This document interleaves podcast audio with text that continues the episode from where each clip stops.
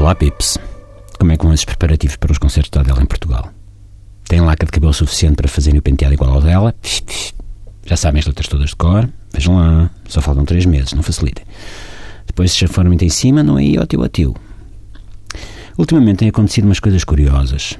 As pessoas vêm ter comigo nas filas para os workshops do Chapitão, em como ser hipster em 10 lições, e perguntam-me assim: é pá, Miguel, tu é que podias explicar ao pessoal aquela cena complicadíssima que é o processo eleitoral dos americanos e tal, e não sei o quê. E eu agarro e respondo: Man, agora não dá jeito porque eu estou totalmente concentrado nas aulas de hipsterismo e não sei quantos.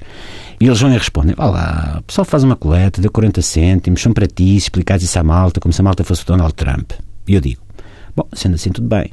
Ouçam a TSF no dia tal e tal. E cá estamos no dia tal e tal e tal.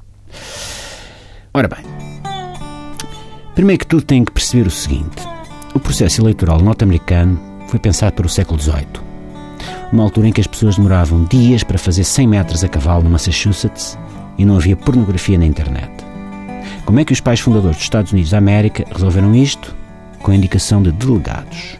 O pai fundador é aquela pessoa que esteve, por exemplo, na origem da notável Constituição Americana, que muito possivelmente tem a cara esculpida no Monte Rushmore, e que se soubesse que o país que fundou daria origem ao Donald Trump e à Ana Montana, tinha feito como o McNamara e emigrado para o Canhão da Nazaré.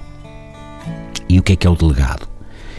É aquela pessoa que representa milhões de pessoas. Em Portugal, a Maria e o Zé votam diretamente no Marcelo, no Nova, na Marisa, no Tino, ou fazem um desenho no boletim de voto, geralmente de um órgão sexual masculino numa posição comprometedora.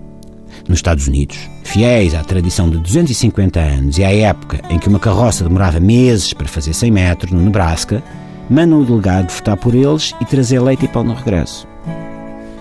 O americano não vota, manda votar. Tal como o português não diz, manda dizer. Ou o sueco não faz móveis, encaixota as peças com uma chave sextavada e um livro de instruções cheio de palavras com oito vogais seguidas.